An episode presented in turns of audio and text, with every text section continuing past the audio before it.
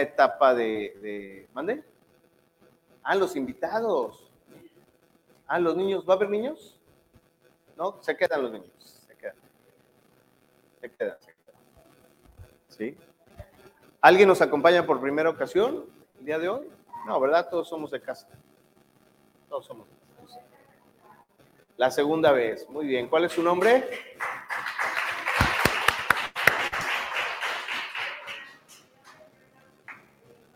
Perla, hermana de Elsa. Sí, muy bien, bienvenida. Perfecto, bienvenida, bienvenida. Bueno, pues estamos eh, iniciando el año. Los seres humanos eh, tendemos, eh, somos seres de ciclos, ¿sí? O sea, vivimos en un mundo que está lleno de ciclos, regidos bajo, bajo el ritmo de lo que hay eh, en nuestro planeta. Y a los seres humanos nos, gustan los comienzos. ¿Sí? ¿A quién le gustan los comienzos? Empezamos un año nuevo, ¿no? Yo veía en el Facebook y, veía que decían, ya que se termine el 2021 para, para, para, entrar en bendición con el 2022. Oye, pero sí, sí, pero eso no necesariamente es así. ¿Sí? De hecho, hay una eh, característica de ciertas personas que son de alguna manera, digamos, hasta adictos a los nuevos inicios. ¿Sí? Es decir, alguien que le gusta estar empezando cosas, nunca las termina, ¿no? Pero cuando empiezas en un nuevo trabajo, ¿sí? O empiezas una nueva relación, o empiezas algo, no hay gente que es adicta a esa, a esa sensación de lo nuevo. Nunca hace nada, nunca termina nada, ¿no? Pero, pero, pero hay cierta adicción. Ahora, en esta época, ¿sí? estamos en la, en la época en donde empezamos a hacer ciertas metas, ¿no? ¿Quién, quién tiene metas en la vida? ¿Sí? Qué bueno, qué bueno que tú tienes metas. Ahora, ¿cuáles son tus metas? ¿Cuáles son las metas que te has planteado para este año? Y si no tienes metas, Enrique, ¿me ayudas a, a pagar este? Por favor. Este, si no tienes metas, pues déjame te felicito, porque ya llegaste. si no tienes metas, cualquier lugar es bueno. Oye, pero no me gusta dónde llegué. Ah, pues bueno, pero ya llegaste, porque como no ibas a ningún lado, pues ya, ¿no? Ya, ya se hizo. Ahora, la meta, fíjate, es muy interesante esta reflexión porque la meta no es la meta. ¿Sí? Las metas que te planteas en la vida, tu objetivo no son necesariamente tu objetivo. Tus metas y tus objetivos son solo un medio. ¿Sí? Ah, caray, ¿cómo es eso, no? ¿Cómo que, pues no que las metas sí eran para dónde vamos? ¿Sí? ¿Cómo es eso de que es un medio? ¿Qué significa eso? Bueno, el objetivo de cumplir tus metas no está en el hecho de que las cumplas, sino de que al cumplirlas te conviertes en el tipo de persona que finaliza lo que se propone. ¿Sí? A ver, lo voy a repetir. Al cumplir tus metas, te conviertes en el tipo de persona que finaliza lo que se propone. ¿Sí? ¿Quién tiene metas de años atrás que nada más ha sido copiar y pegar? ¿no? Veía, o sea, copias la del, la, del año anterior, ¿por qué? Pues porque no la alcanzaste, no, no, la lograste. Y cada año dices, no, no, ahora sí, voy a, ahora sí voy a bajar la panza. Objetivo del 2005, bajar 3 kilos. Objetivo del 2008, bajar 5 kilos. Objetivo del 2015, bajar 10 kilos.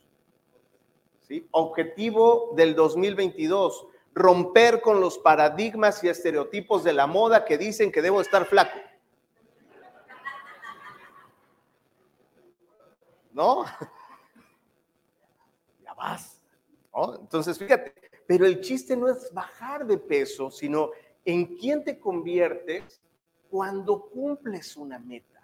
Te, te conviertes en el tipo de persona que cumple lo que promete te conviertes en un tipo de persona fiel. Esto ya nos lo ha explicado nuestro pastor en varias, en varias ocasiones. Entonces, la meta es volverse el tipo de persona que cumple metas, que cumple su palabra. No me digas, levantes la mano, pero ¿qué cosas no has cumplido? ¿Qué cosas dijiste que ibas a hacer que no has hecho? ¿Sí? ¿Dónde has sido infiel? Infiel en el sentido de que no cumpliste lo que dijiste que ibas a hacer. ¿Sí? No es tanto que bajes de peso, sino el hecho de que te conviertas en el tipo de persona que con cierta perseverancia y determinación logra lo que se propone. Ese es el objetivo. ¿Sí? No es tanto que ahorres una cierta cantidad de dinero, sino que te conviertas en el tipo de persona que maneja el dinero con sabiduría. No es tanto que te cases por casarte para tener eh, fotos bonitas de tu boda, sino que te vuelvas en el tipo de persona que abraza el compromiso, que cuida y cultiva una relación. ¿Sí? Este cambio de perspectiva nos ayuda a entender que la meta no es la meta, sino esto nos ayuda a entender que es el carácter el que Dios está forjando en nosotros cuando nosotros empezamos a emprender algo. Cuando tú entiendes esto, difícilmente vas a volver a empeñar tu palabra fácilmente. Te pueden pasar dos cosas. O que no te comprometas a nada porque no, no, no, yo, mira, yo mejor no me comprometo. A no fallar. ¿No? O que lo pienses mejor antes de comprometerte. Yo espero que seas de lo segundo y que lo hagas con sabiduría. ¿sí? El mayor logro, que se dirá al final de este año, cuando alcances tus objetivos, todo lo que planeaste no es tanto, sino en quién te convertiste.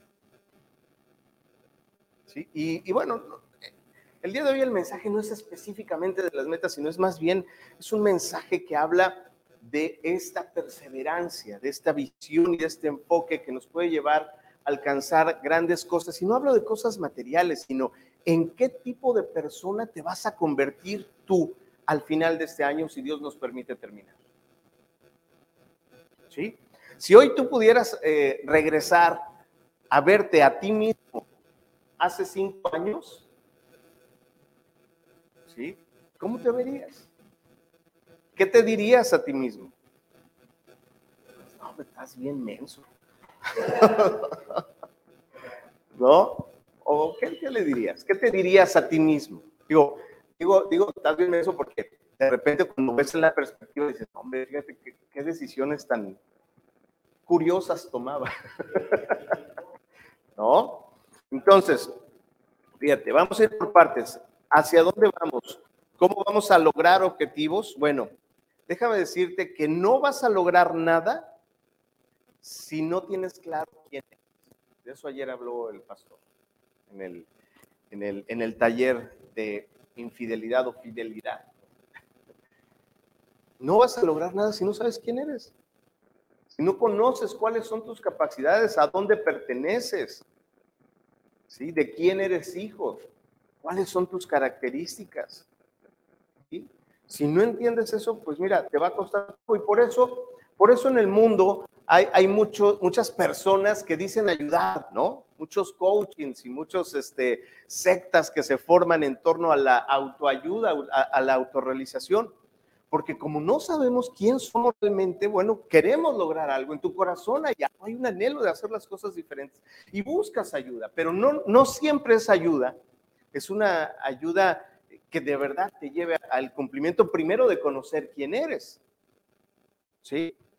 Fíjate, Voy a hacer aquí un pequeño paréntesis. Cuando Dios eh, creó todo, lo hizo con la intención de ser una extensión, hacernos eh, como una extensión de su persona en la tierra. ¿sí? La palabra de Dios dice imagen y semejanza. En el original, las palabras, un sinónimo sería la sombra y horma más o menos, no voy a entrar mucho en ese tema. Entonces, fuimos hechos por la horma. ¿De qué es una horma? ¿Alguien sabe qué es una horma? Como un molde. ¿Sí? ¿Sí? Dicen por ahí, como dice el dicho, ya encontraste la horma de tu zapato. ¿No? Porque antes los zapatos se les ponían una horma para que no se, no se bajaran, ¿no? Es, es lo de adentro que le da forma, ¿sí? Fuimos hechos por la horma de Dios para ser sus representantes en esta tierra. Ahora el enemigo odia eso porque es una posición en donde él no podrá estar. Él no puede estar ahí. Por eso nuestro enemigo se esfuerza para imprimir y grabar en las personas, incluir en la gente, raíces de rechazo para que el ser humano se sienta y viva como huérfano, que no sepa quién es. ¿Sí? Cuando, cuando nosotros como seres humanos no sabemos quién somos, pues no, no, no sé este, cuál es mi propósito, no sé para qué soy bueno, no sé qué voy a hacer, para dónde voy a ir. No, pues no, yo, yo fui un accidente.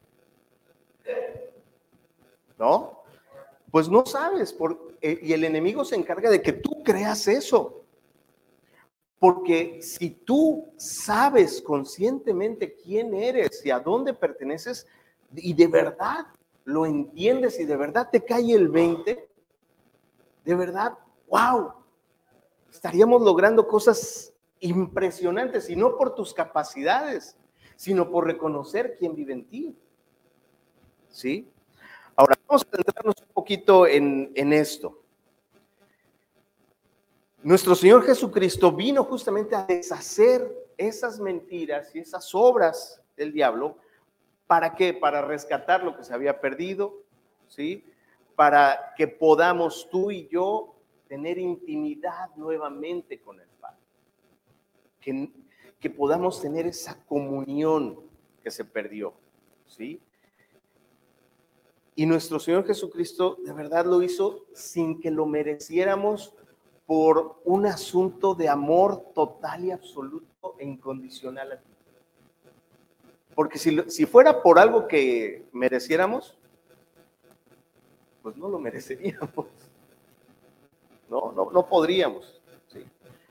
Ahora, fíjate bien, había una, una, una moraleja de repente a mí me gusta leer algunas moralejas, incluso grabo algunas en un podcast que tengo. Este, y había una de una clase de un maestro que, que decía, como una botella, alguien trae una botella, aquí hay una. una botella, ¿sí? ¿Cuánto pesa esta botella?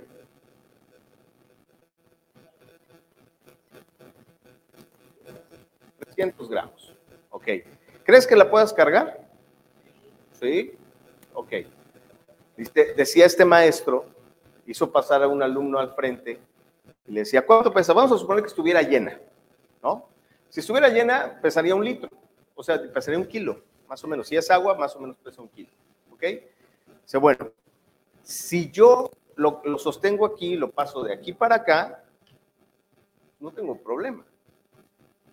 Pero si yo me quedo sosteniendo esta botella por un minuto, ¿crees que pese lo mismo? No, si va a pesar lo mismo. va a pesar lo mismo, pero mi brazo va a empezar a cansarse. Y si yo lo sostengo por cinco minutos, ¿qué crees que empieza a pasar? ¿No? Voy a empezar a, este, a temblar, ¿no? Y si lo sostengo por 15 minutos, ¿cómo crees que termine, que, termine mi, mi brazo? Fíjate, el peso, el peso es un asunto relativo. Y el peso de ciertas cosas no lo podemos entender si no lo medimos en el tiempo. ¿Sí? hay un rencorcito que traes ahí de una vez que hiciste un entripado con alguien, ¿sí? Y dices, ay, mira, ni es tan importante. No era la gran cosa. Ok, sosténlo por un año. O sosténlo por 10 años. O sosténlo por 50 años. Yo no sé, yo no tengo cuando llegue a esa edad ya les platico, ¿no? Pero, Pero imagínate, hay cosas, ¿cuántas cosas aparentemente pequeñas hemos estado cargando a lo largo de la vida? Por bobadas, por pura tontera. ¿Sí? Ahora, el peso de ciertas cosas, tanto hay cosas buenas, hay cosas malas, ¿no? Que va a depender del tiempo que se sostenga. Fíjense, les quiero compartir en, en 2 de Corintios 4, del 16 en adelante, no, del 16 al 18. Fíjate, 2 de Corintios es una carta escrita por el apóstol Pablo, ¿sí? La comunicación que había en ese tiempo no es una comunicación como la de ahorita, ¿no? Que le mandas un WhatsApp a alguien, le mandas un mensaje o le mandas un mail y le cuentas, oiga, este señor don Pablo, fíjese que la iglesia acá en Corinto, pues este, la verdad todos andan bien, este, bien acelerados, bien agobiados, este, estresados, unos ya se fueron, unos ya empezaron a hacer cosas, ¿sí? No era la comunicación así, sino que se escribía una carta, la carta viajaba, tiempo después el, el, receptor recibía ese mensaje, lo leía, decía, ah, caray, no, pues sí. Y el apóstol Pablo se, se ponía a orar y a meditar y decir, bueno, ¿Qué les puedo decir al pueblo de Corinto que, que de verdad les ayude a, a, entender y a tener una mejor visión? Quiero que nos ubiquemos en ese tipo de comunicación, ¿sí? No es una comunicación como la de ahora, ¿sí? Y que entonces, híjole, a ver, Señor, revélame, ayúdame para, para poder encontrar las palabras que sean las correctas para, para estos hermanos que están pasando por, por, este, por retos, ¿sí? Es más, en la carta le habían, le habían pedido al apóstol Pablo que les mandara como un certificado de que ellos eran iglesia. Es un tema interesante eh, cuando, cuando estudiamos un poco más el contexto de lo que ocurría en la palabra. Y en esta porción, fíjate, el apóstol Pablo trata de decirles algo para que puedan ir y ver más allá. Dice, por tanto, no desmayamos antes que nuestro, por lo tanto, no desmayamos antes, aunque esté nuestro hombre exterior, se va desangrando. Por tanto, no desmayamos antes, aunque este nuestro hombre exterior se va desgastando. ¿sí? Es decir, de repente, pues, ¿quién se ha sentido cansado últimamente de, las cargas y de las de, todo lo que hay alrededor? ¿no? no cansa de escuchar las noticias y ver las cosas que están ocurriendo en el mundo, ¿no? Y que lo mismo, y la variante del no sé qué y el no sé cuánto, ¿no? Claro que te cansas, ¿sí? El exterior se va desgastando, el interior, no obstante, se renueva, fíjate, el interior, no obstante, se renueva de día en día. El apóstol Pablo está diciendo, sí, ok, puedes estar cansado, pero tu interior se tiene que renovar. Si tu interior no lo renuevas, híjole, va a ser bien difícil. Síguele. Porque esta leve tribulación, fíjate, ellos creían que era así como que, wow, ¿no? Este, ya se les estaba, eh, denos una carta, don Pablo, porque este, nos están echando grilla acá, ¿no? O sea, esta leve tribulación, él les dice, es una leve tribulación momentánea. Produce en nosotros cada vez más excelente y eterno peso gloria. ¿Sí? ¿Qué es la gloria? No es el dulce de allá de Monterrey, que es muy rico, ¿no? Está muy rico. Pero ¿qué es la gloria? A ver, ¿quién me dice qué es la gloria? La gloria eres tú, ¿no? ¿Qué, es, ¿Qué será la gloria? ¿Qué se les ocurre? ¿A qué les suena?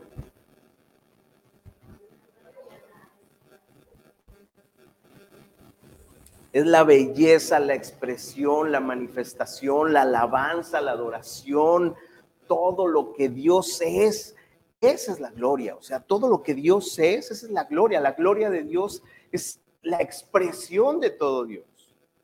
¿Sí? Entonces, fíjate, aquí el apóstol Pablo le está diciendo, miren, de verdad es una leve tribulación, aunque para ustedes pueda ser un asunto complicado, eso va a pasar y lo que están viviendo es una tribulación momentánea.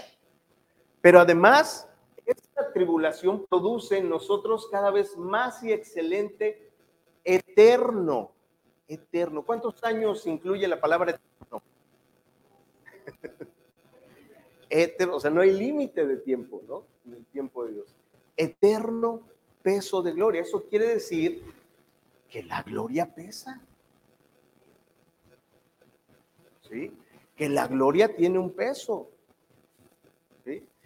¿Quién, ¿Quién, ha hecho, por ejemplo, planchas este, de esos de que te pones así, este, con los brazos extendidos y derechito? ¿No? Y que, que aguantas un minuto, dos minutos. ¿Quién ha hecho alguna vez? O sea, no que bajas, sino que te quedas así fijo, ¿no?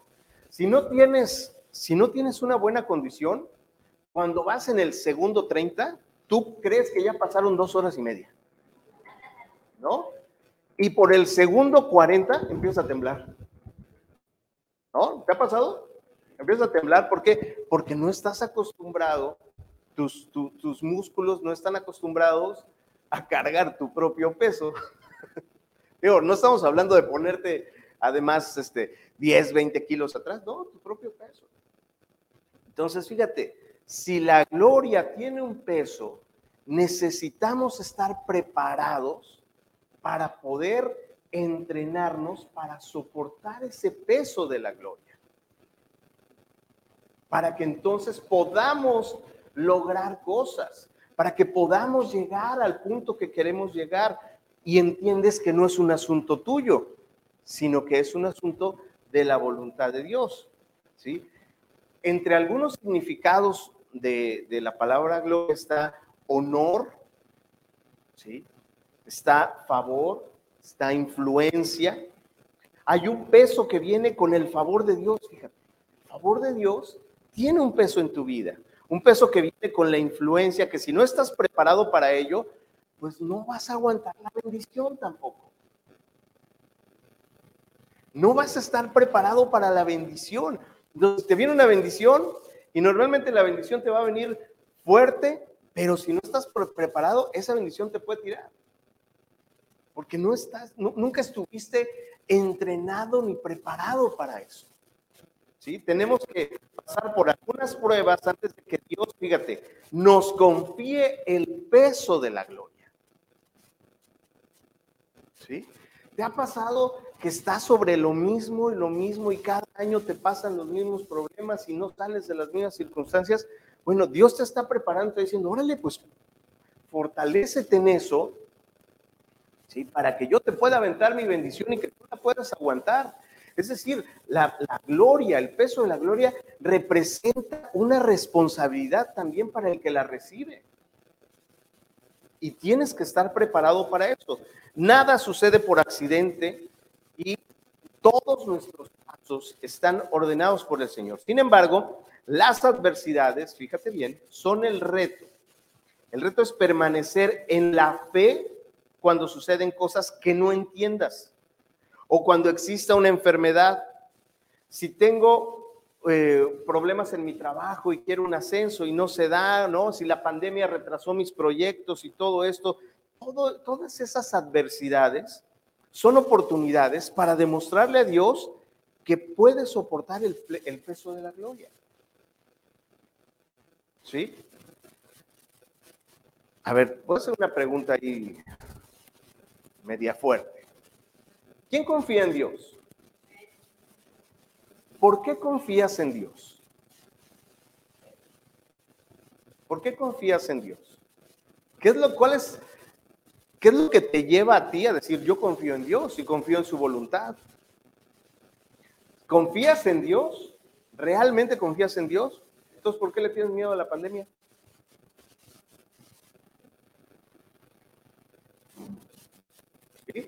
Ahora, eso es, un, eso es un punto que no, no voy a meter ahí y podríamos, como dice el pastor, dar un seminario de si realmente yo confío en Dios y por qué. Ahora, Fíjate lo que te voy a preguntar. De acuerdo a lo que tú eres, a la relación que tú tienes con Dios, ¿tú eres confiable para Dios?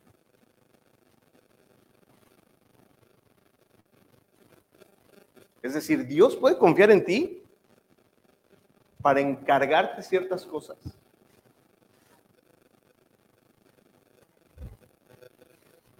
¿Sí?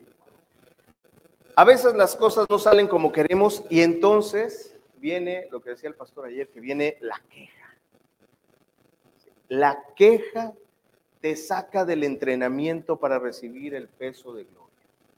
No, no hay un quejoso exitoso. ¿No? Fíjate, el, mundo está lleno de críticos. El mundo está lleno de críticos. Tú ves la televisión en la tarde y están los programas de espectáculos, de chismes. ¿Qué, qué son esos? Son críticos, se la pasan criticando la vida de alguien más. ¿Sí? Bueno, no ha habido un premio Nobel para un crítico. ¿No? No, no, no voy a decir nombres, ¿no? Pero sí, o sea, ¿qué, qué crítico ha logrado algo excepcional?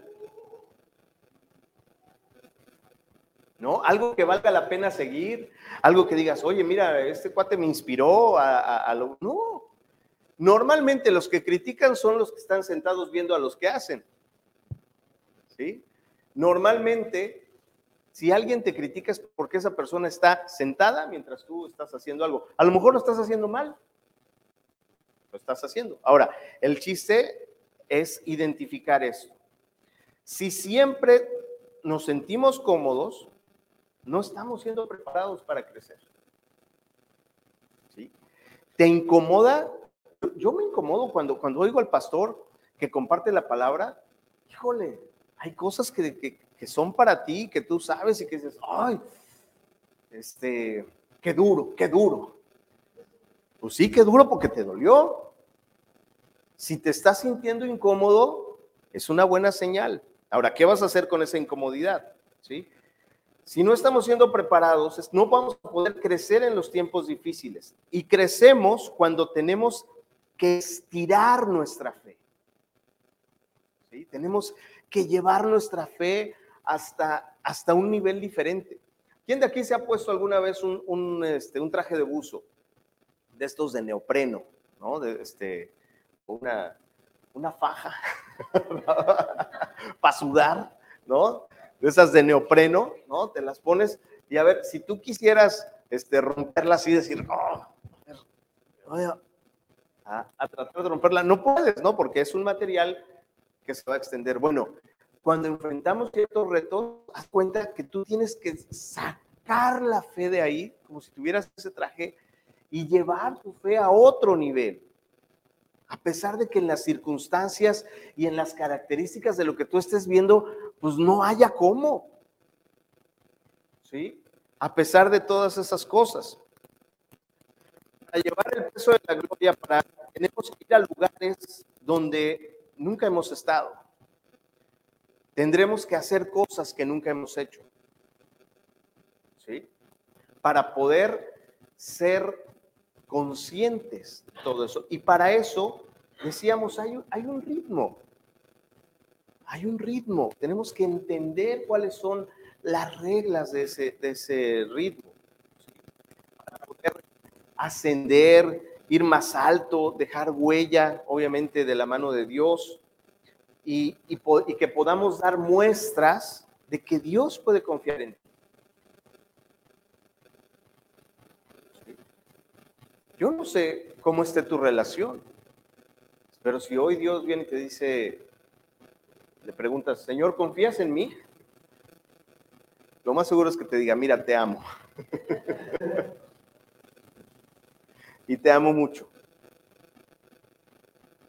Y he enviado a mi hijo para que tú tengas salvación. Sí, Señor, pero ¿confías en mí? Te amo mucho. ¿Soy confiable para ti? ¿no? Decía, decía mi hija Sofía o, Regina, ¿no? Dice, que ¿cómo saber si un niño es bonito o es feo? ¿No? Dice, cuando lo ven, cuando está chiquito un bebé, si está bonito el niño, ¿qué dicen? ¡Ay, qué bonito bebé! ¿No? ¿A quién le dijeron eso? Sí, a mí, por supuesto. Pero cuando el bebé no es bonito, ¿qué dicen? ¿Qué dicen las señoras? ¡Ay, pero qué grande! ¿No? Ay, pero, pero, qué sanote se ve, se ve bien. Eso quiere decir que no estás bonito. ¿Fue Joaquín el que dijo? Saludos a Joaquín. Pero bueno, entonces, vamos a, poder entender esto para ver si realmente somos confiables delante de Dios. Y hay, hay un ritmo, decía, en todo esto, ¿no? En Eclesiastés, por ejemplo, ¿se acuerdan en Eclesiastés 3 cuando dice todo tiene su tiempo? ¿Se acuerdan de esa, de esa porción? Todo tiene su tiempo y todo lo que se quiere debajo del cielo tiene su hora. Fíjate, tiempo de nacer, tiempo de morir, tiempo de plantar, tiempo de arrancar lo plantado, tiempo de matar, tiempo de curar, tiempo de destruir, tiempo de edificar, tiempo de llorar, tiempo de reír, tiempo de endechar, tiempo de bailar, tiempo de esparcir piedras, tiempo de juntar piedras, tiempo de abrazar, tiempo de, de abstenerse de abrazar, tiempo de buscar y tiempo de perder, tiempo de guardar, tiempo de desechar, tiempo de romper, tiempo de coser, tiempo de callar, tiempo de hablar, tiempo de amar, tiempo de aborrecer, tiempo de guerra, tiempo de paz. ¿Qué provecho tiene el que trabaja en aquello de lo que se afana? Todo tiene su tiempo. ¿Sí? Entonces, para poder alcanzar y estar entrenado, para poder soportar el peso de la gloria de Dios, Tú necesitas entender que todo tiene su tiempo y necesitas participar de todos los tiempos de Dios. ¿Cómo? Fíjate, un árbol, un árbol de, de, naranjas, ¿sí? El árbol de naranjas, ¿cuándo es que da frutos? Sí, pero ¿en qué, en qué época del año? A ver. el árbol de naranjas da ahorita en otoño empieza a dar, ¿no? En otoño, invierno, porque es cuando este, eh, se necesita para que nosotros podamos tener vitamina C, etcétera. Ok, imagínate que el árbol de naranjas dijera, mira, como yo doy en otoño y en invierno, este, yo, ¿sabes qué? A mí no me pasen por la primavera. ¿Sí? O no me poden, ¿no? Porque en, en primavera vienes, podas el arbolito para que crezca, ¿no? Y entonces pueda tener, tener fuertes sus ramas y pueda sostener el fruto. ¿Sí? Imagínate que el árbol no quisiera ser podado. No, no, yo no participo de esa parte. No, no, no. Yo nada más cuando doy fruto. Pues sí, mi chavo, pero si no te podamos, si no pasas por todas las épocas y los tiempos de Dios, no vas a poder estar preparado para dar frutos. Cuando te, saca, te salga un azar, ¿no? Que es la, florecita de la naranja. Cuando te salga, va a venir un dientecito y se la va a llevar. Y tan tan, no diste fruto. Los seres humanos también somos así. De repente queremos nada más en la parte donde yo, a ver, no, no, yo quiero dar frutos. Pues sí, estás, para empezar, sembraste. ¿sí? Estás moviendo la tierra para que tenga nutrientes, estás permitiendo que Dios mueva la tierra, que Dios te pode y te corte las cosas que no te sirven para hacerte fuerte. O le dices a Dios, no, no, no, yo nada más cuando dé fruto, Señor. A mí esto de prepararme y preparar la tierra. Pues no vas a estar preparado nunca para soportar la gloria eh, trasladando al ejemplo del árbol de naranjas, ¿cuándo es la gloria de Dios en el árbol de naranjas? Cuando está llenito, ¿no? Cuando está llenito. No te puedes subir a un árbol de naranjas porque los que saben de, de árboles saben que el árbol de naranjas difícilmente te puedes subir. A ver, ¿por qué? Tiene espinas, muy bien, tiene espinas. ¿no? Entonces, cortas los frutos cuando el árbol se ve rebosante, se ve bien bonito, pero hubo un proceso y hubo un tiempo para preparar al árbol, para que el árbol pudiera estar fuerte y hubiera tenido todo lo necesario para poder ser expresión de la gloria de Dios. Ahorita podríamos decir, estamos, sí, además si es un invierno, estamos en invierno. En invierno pasan cosas que siempre pasan todos los inviernos. ¿Sí? ¿Qué cosas pasan todos los inviernos? Te da gripa, ¿no? Te, te salen bocos, ¿sí? ok, eso pasa de todas maneras normalmente. Si eso le agregamos la situación por la que estamos pasando, pues bueno, hay que cuidarse más. Hay que estar más preparados. Hay que encomendarnos a Dios, entregar nuestra vida a Dios. Decir, Señor, yo no sé qué vaya a pasar, yo no, entiendo, pero sabes que yo sé que si voy de tu mano, voy a estar bien. No permitas que yo vea otras cosas que no seas tú. No permitas que yo escuche cosas que no seas tú. Si me van a podar, pódame tú y no que me pode el mundo. Si me van a, fertilizar, Señor, tú sé el que, el que fertilice la tierra para que yo pueda dar fruto. No el mundo, no el diablo, no el miedo. ¿Sí? Alguien que vive con miedo, ¿qué fruto crees que va a dar? ¿Sí? Alguien que vive con miedo, ¿sabes qué? Ni fruto va a dar. No te va a dar tiempo de nada. Se va a morir, se va a secar. Entonces, no podemos vivir siempre en la misma temporada, no podemos vivir siempre en la misma estación. ¿sí? Cuando entendemos esto, ¿sí? Entonces sí, le puedes decir al Señor, Señor, prepárame, prepárame para soportar el peso de la gloria, el peso de tu gloria, el peso de tu bendición. Oye, pero te tengo que cortar la rama de estos amigos que no te llevan a nada. Ay, pero es que me llevo muy bien con ellos con ellos se arma acá el cotorreo, la carnita asada. Bueno, si quieres te la dejo, pero ya tiene corrihuela. ¿Alguien sabe lo que es la, la corrihuela? Ahí en mi tierra, a los árboles de naranjas, este, le salía como una, una plaga, ¿no? Como una enredadera ahí que no sé cómo le digan acá. Bueno, en mis tiempos, así se llamaba, ya ni me acuerdo, ¿no? No hay atajos, no hay atajos para fortalecer el músculo y soportar el peso de la gloria. No hay. ¿Sí? Y eso va a implicar que entiendas. El mensaje del día de hoy es para que todos podamos entender ese ritmo, ese paso, ese proceso por el que todos pasamos. Y no para decirte, haz 50 metas y logra todo lo que te propongo. Sí, ok, si haz tus metas, está bien. Si conviértete en una persona que cumple las cosas, sí, por supuesto. Pero también entiende que hay un ritmo, que hay un mover, hay un tiempo de Dios para todo, ¿sí?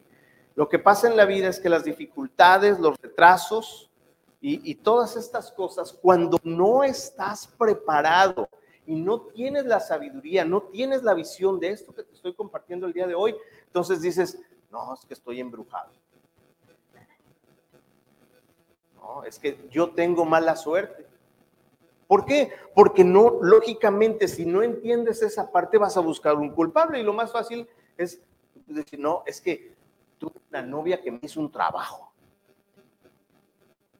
No, así son, así son. Fíjate, te voy a poner, podríamos sacar 50, 60 historias de la palabra de Dios entendiendo este proceso, pero te quiero decir una nada más, a ver cuántas nos tiene. Una. José, ¿se acuerdan de José? José el soñador, ¿no? Su papá, no hombre, era el consentido del papá. Le mandó, le compró una ropa en Shane, bien bonita, una túnica, una túnica de colores, ¿no? Muy padre. Y a los otros hermanos no les compraba, él les daba 20 pesos, ay, cómprense lo que quieran, váyanse a Milano, ¿no? ¿Y cómo crees que se sentían los hermanos? ¿No? Ah, ya viste, mi papá le compró a, José una túnica. No, hombre, ese es bien así, bien quién sabe cómo. Y era así, constante, hasta que en una de esas se les desata la furia a los chamacos y lo avientan a un tanque con agua y luego lo venden y le tratan de matarlo, arman toda una historia. Tú imagínate cuando venden a José como esclavo. ¿Qué pasaba por la mente de José? Él no entendía, oye, son mis hermanos, soy el consentido, yo no les hice nada.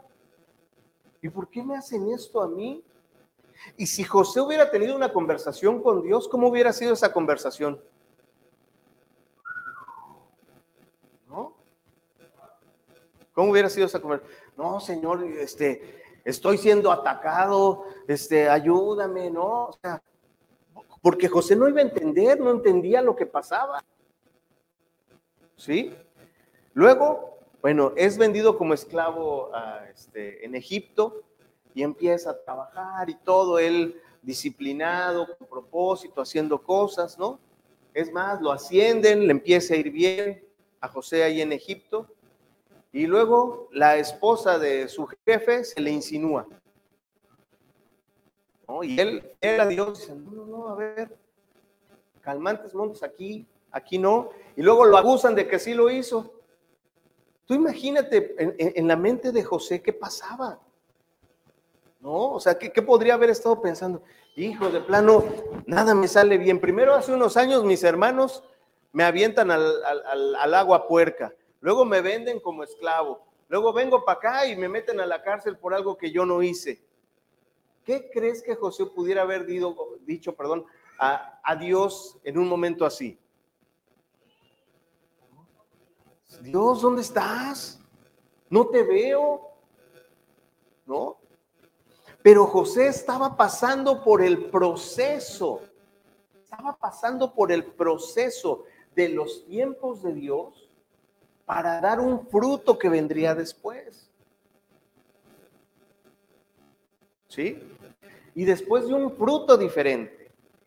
¿Sí? A Moisés le pasó algo parecido también.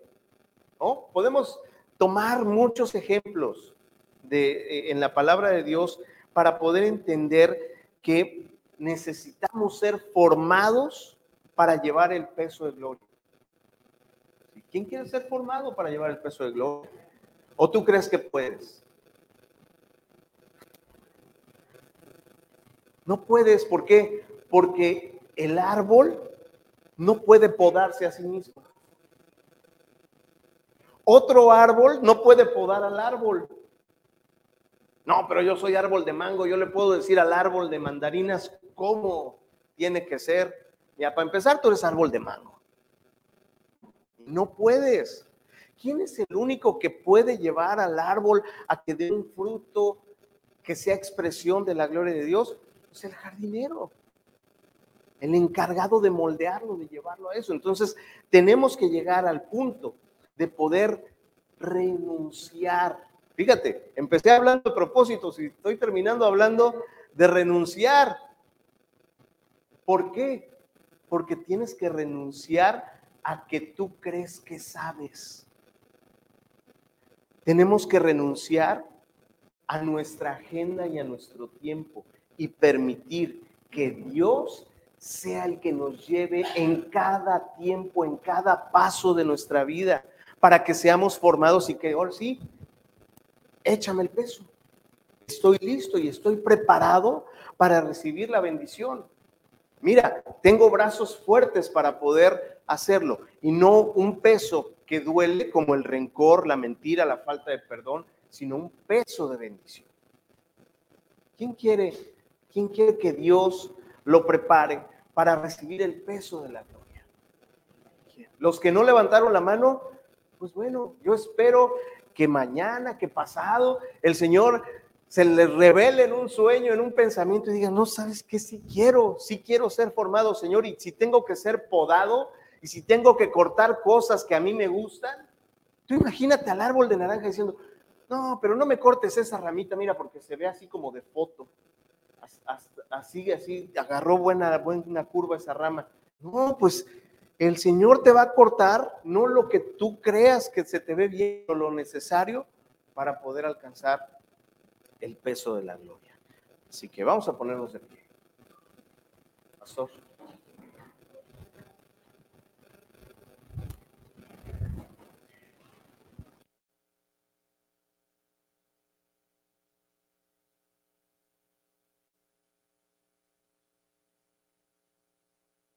Quiera poner su gloria sobre nosotros, de verdad, de verdad, pero nosotros somos los que, como decía el pastor, tenemos ramitas que pensamos que se nos ven bonitas. ¿no?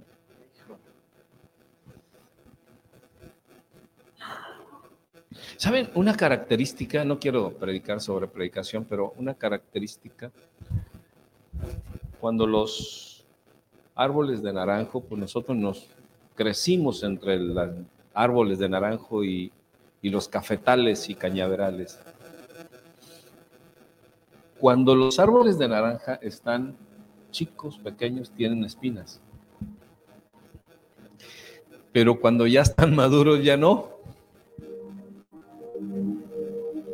Los pequeños bracitos tienen espinas, pero los brazos grandes, los que soportan el mayor peso del árbol y todo, ya no tienen espinas. Así es de que es cuando están listos para llevar mucho fruto. Es la expresión. Qué bonito. Qué bonito. ¿Cuántos quieren ser árboles de naranjo mucho fruto y sin espinas.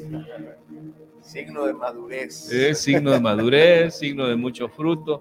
Pero si todavía eres espinoso, ya, qué gordo caes, de veras que, que todavía este, tengo que cambiarte el pañal y, y todo ese tipo de cosas. ¿Sabes cuándo vendrá el fruto?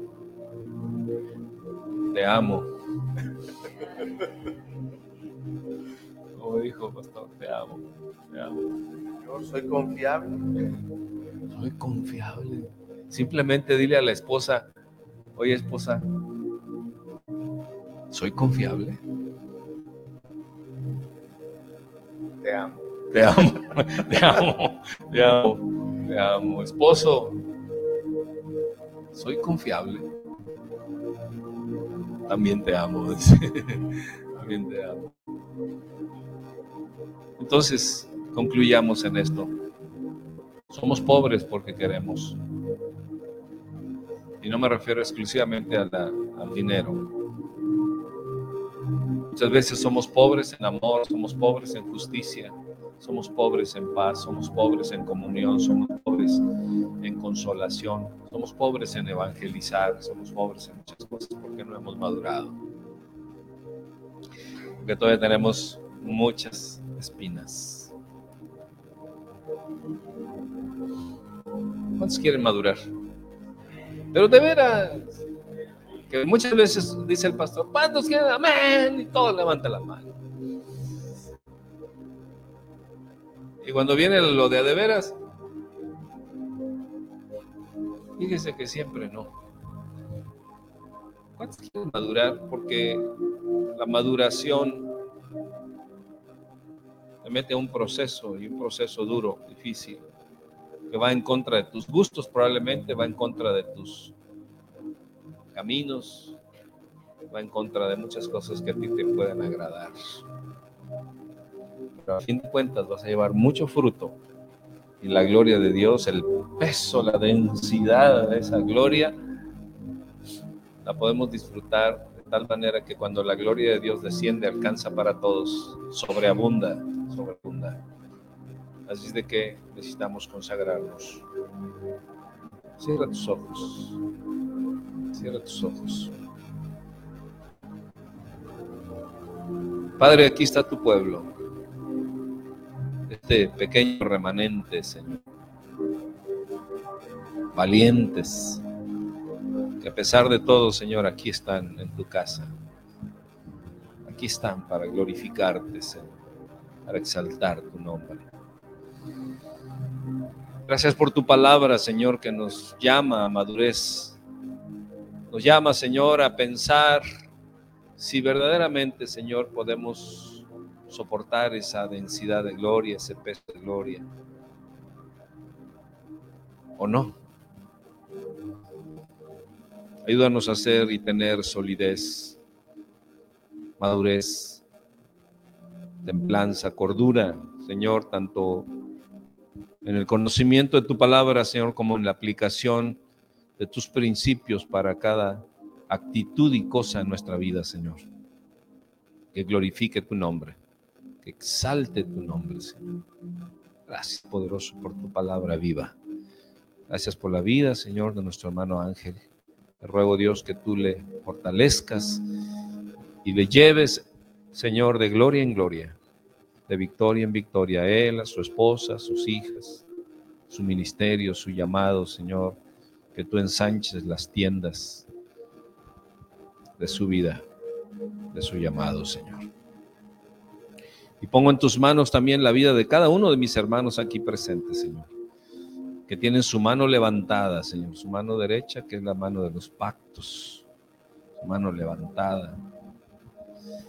Dile así, Señor Jesús, quiero madurar para experimentar el peso de gloria que tú quieres poner en mi vida para poder manifestarle al mundo que hay un Dios bueno, poderoso, que siempre da bendición hasta que sobre y abunde. Ese soy yo, diga. Amén, amén. Puede sentarse, puede sentarse. Vamos a dar oportunidad a hermano Enrique, que trae un anuncio muy importante. Por